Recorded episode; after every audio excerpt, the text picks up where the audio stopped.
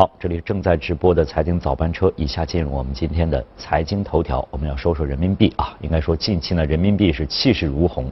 一月份的涨幅，刚刚过去的一月份涨幅就超过了百分之三。那今天我们的演播室呢，请来的是德国商业银行中国首席经济学家周浩先生。早上好，周老师。李先生好。哎，呃，周浩先生呢将为我们解读这个人民币短期升值背后的逻辑和影响。这样呢，我们先来了解一下相关的背景情况啊。应该说呢，进入二零一八以来呢，人民币升势可以说是气势如虹。短短一个月，刚刚过去的一月份里，人民币中间价从六点五左右上升到了大约是在六点三，期间曾经一度升破了六点三，涨幅也超过了百分之三。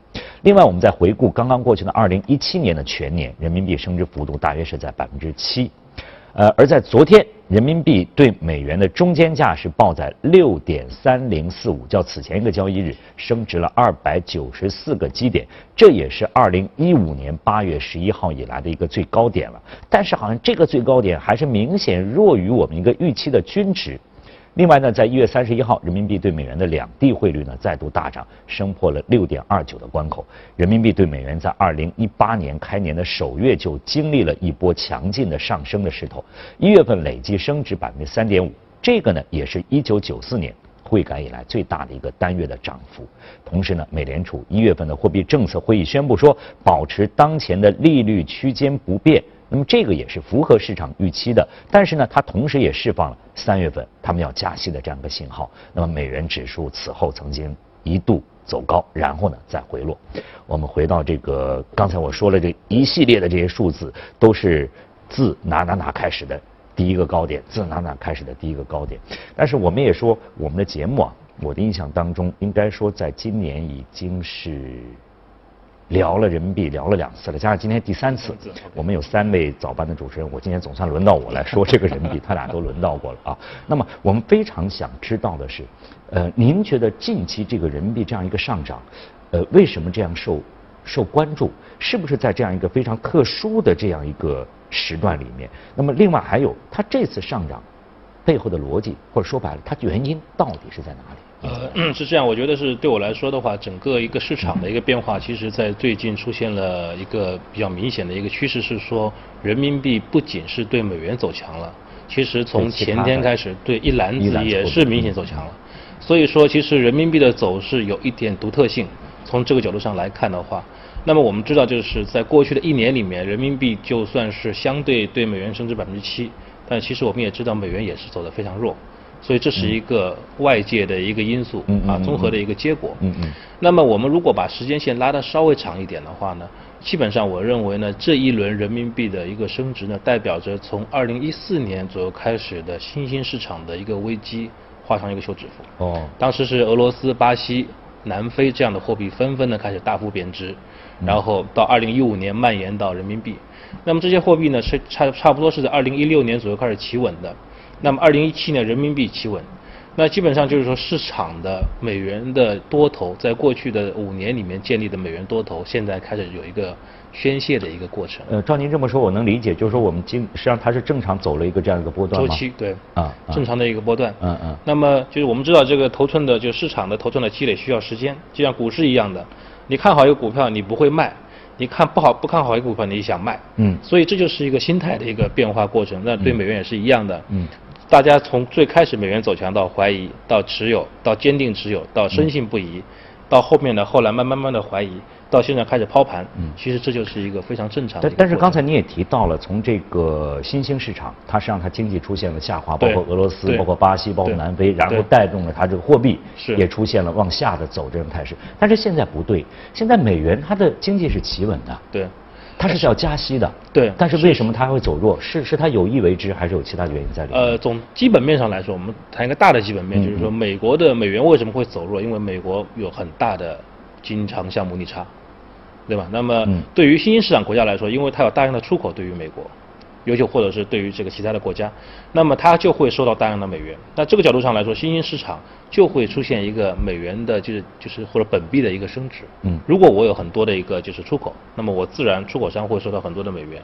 那么我要结汇给工人付工资，所以包括其他的一些其他的一些这个消费，所以你就会带来这个问题。所以从根本面上来说，美元是可能有一个。就是经常项目逆差导致的一个贬值的压力。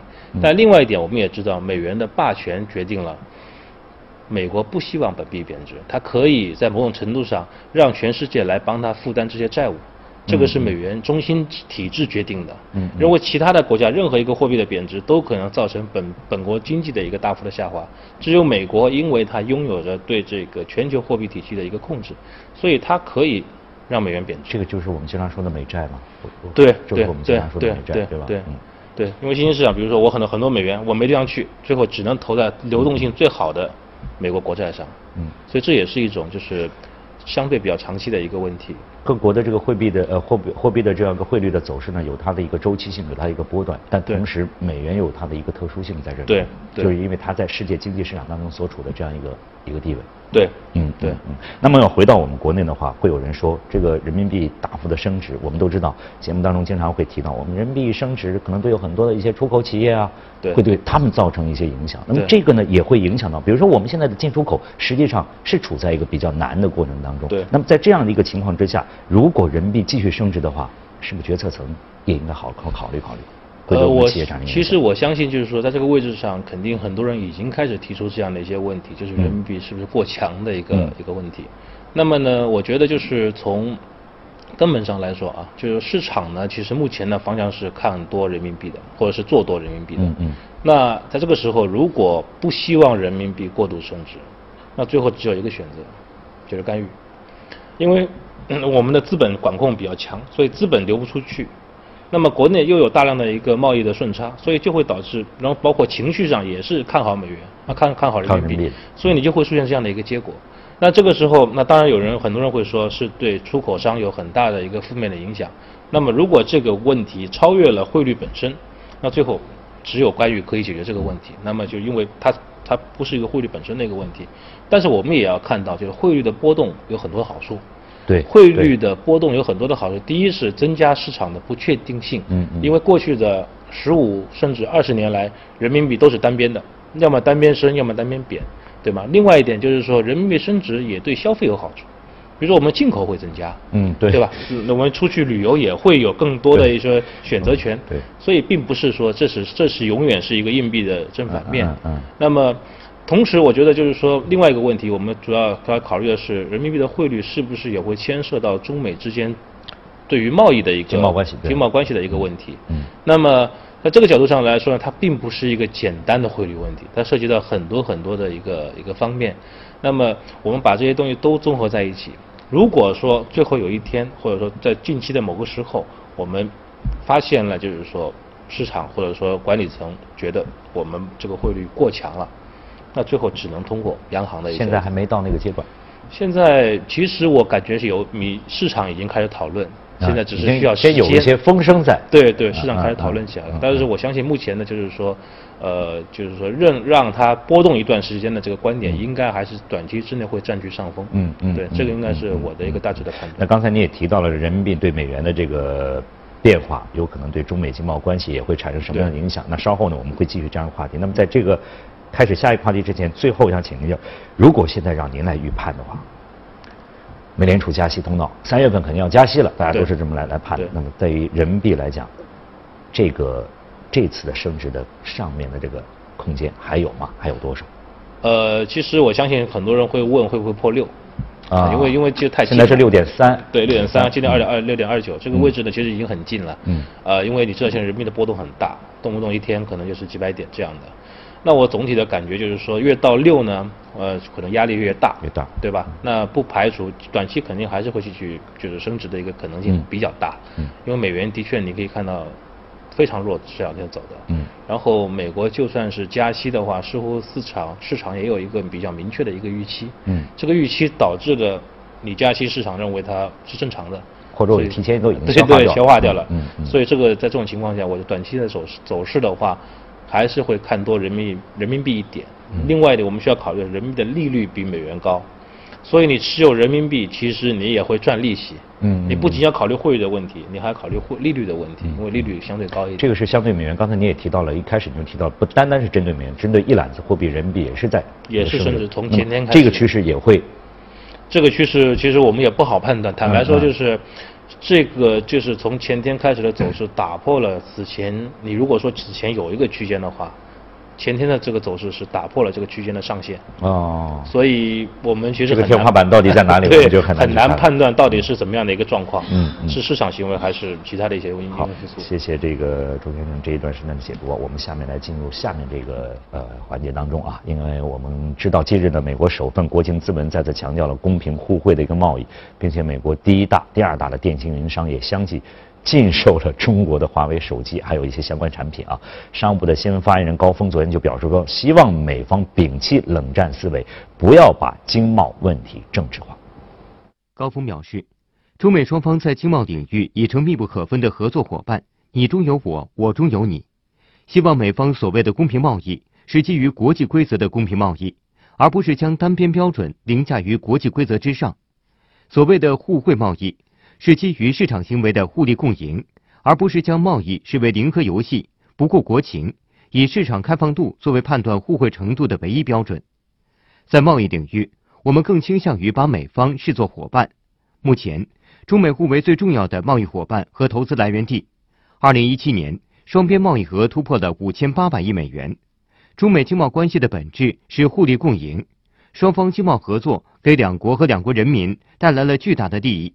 高峰说：“我们希望美方摒弃冷战思维，不要把经贸问题政治化，真正顺应两国企业呼声，务实推进双边的经贸合作，不断做大共同利益的蛋糕，推动中美经贸关系沿着正确的方向前行。”确实，说到中美经贸，实际上从这个特朗普一上台，或者他被他当选之后，还没真正的这个就任美国总统时候，大家就谈了很多了。是。那么进入二零一八年，您对于中美经贸在哪些方面，您会有哪些观点在里？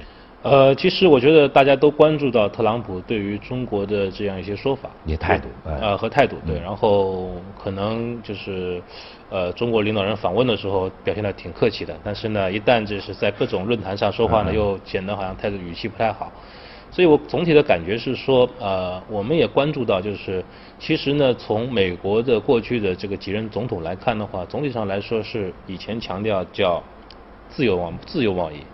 后来强调公平贸易，那特朗普现现在提出的词叫对等贸易。嗯，那么我们也可以可以看到，就是说以前自由的话，就是说啊，大家是根据分配分工来进行的。那后来变变后来变到公平，公平就有点有点觉得说我们似似乎吃了亏了。嗯嗯。现在对等，他的这个意思就非常的有意思。你拿多少，我得拿多少。这个呃态度是相对强硬一些。那么我觉得对于中美的这个经贸关系上上来说呢，就是我是觉得从从我们就是研究经济角度来说的话，没有意义去打这个贸易战。嗯。因为你打了这个贸易战呢，会增加其他的一些摩擦的一个成本，对大家来说都不就对普通老百姓来说不会得到福祉。那这是一个纯粹的经济学的一个判断。从政治学或者说这个中美的一个关系上来看呢，似乎呢现在这是一个特朗普必打的一个牌。因为我们可以看到，特朗普这个明年要面临，呃，今年要面临这个中期的选举。那么，刚刚税改法案通过，对他来说是一个非常大的一个利好消息。那么，接下来的问题就是，他要在中美的这个经贸问题上，给他的选民一个这个一个这个明确的一个答复。嗯嗯。所以，这是一个非常好、非常明确的。但是，我们应该说前景应该，我们还是。抱有应该应该是乐观的来来去看待这个是是是是是。那回到刚才您提到的这个人民币和美元的这个比值对于经贸关呃中美经贸的影响，甚至我们可以说中美经贸有可能对人民币和美元也产生相互的这样一个影响。这个这方面您怎么来看？呃，我个人的感觉是说，目前的这种状况下，如果说我们呃这个资本的流动比较困，就相对受到限制的话，那么这个人民币的一个币值很难对美元升贬值。嗯嗯。因为你对它有这么大的贸易顺差，那么去年的话，中国对美国的贸易顺差又上升了百分之三十多，只有就是中国的整体的贸易顺差是平稳，但是对美国又上升，所以这是一个这是一个非常明确的一个状况，就是中国还是对美国有很大的一个一个贸易上的优势。嗯嗯。那么在这种状况下，我们怎么样？然后人民币的利率又比美元要高，我们怎么去让人民币就是说对美元保持平稳甚至贬值呢？其实很困难。嗯。那么从这个角度上来看的话呢，我们可能要加大的是，在资本向下的，就是对美国的一些资本资产的收购可能会减少或者有益有益于改善这个目前的这种相对的这个状况。嗯嗯当然这是一个比较长期的问题。那美国也需要也也，美国现在问题是美国也不让我们进去，所以这也是一个大家在这个问题上就大家纠缠的一个很大的原因。嗯嗯美国是认为中国在贸易上他们吃了亏，对中国认为我们的你们在科技品上，包括高科技产品上对我们也设限。对所以大家变成一个就是在不同的这个。在领域诉说不同的需求呃，对吧？所以最后你还是要走在一起，大家好好谈一谈，对吧嗯？那我觉得特朗普的这个目前的这样一个相对比较强硬的一个态度，也不利于中美对话的一个进行。嗯所以我觉得从总体上来看的话呢，中美之间还是要放弃这个目前的这个这个这这种状况，应该最更多的去考虑两两国之间的长期的嗯一个经贸的关系。就像我刚刚商务部提到的，不要过度的政治化这个话题对。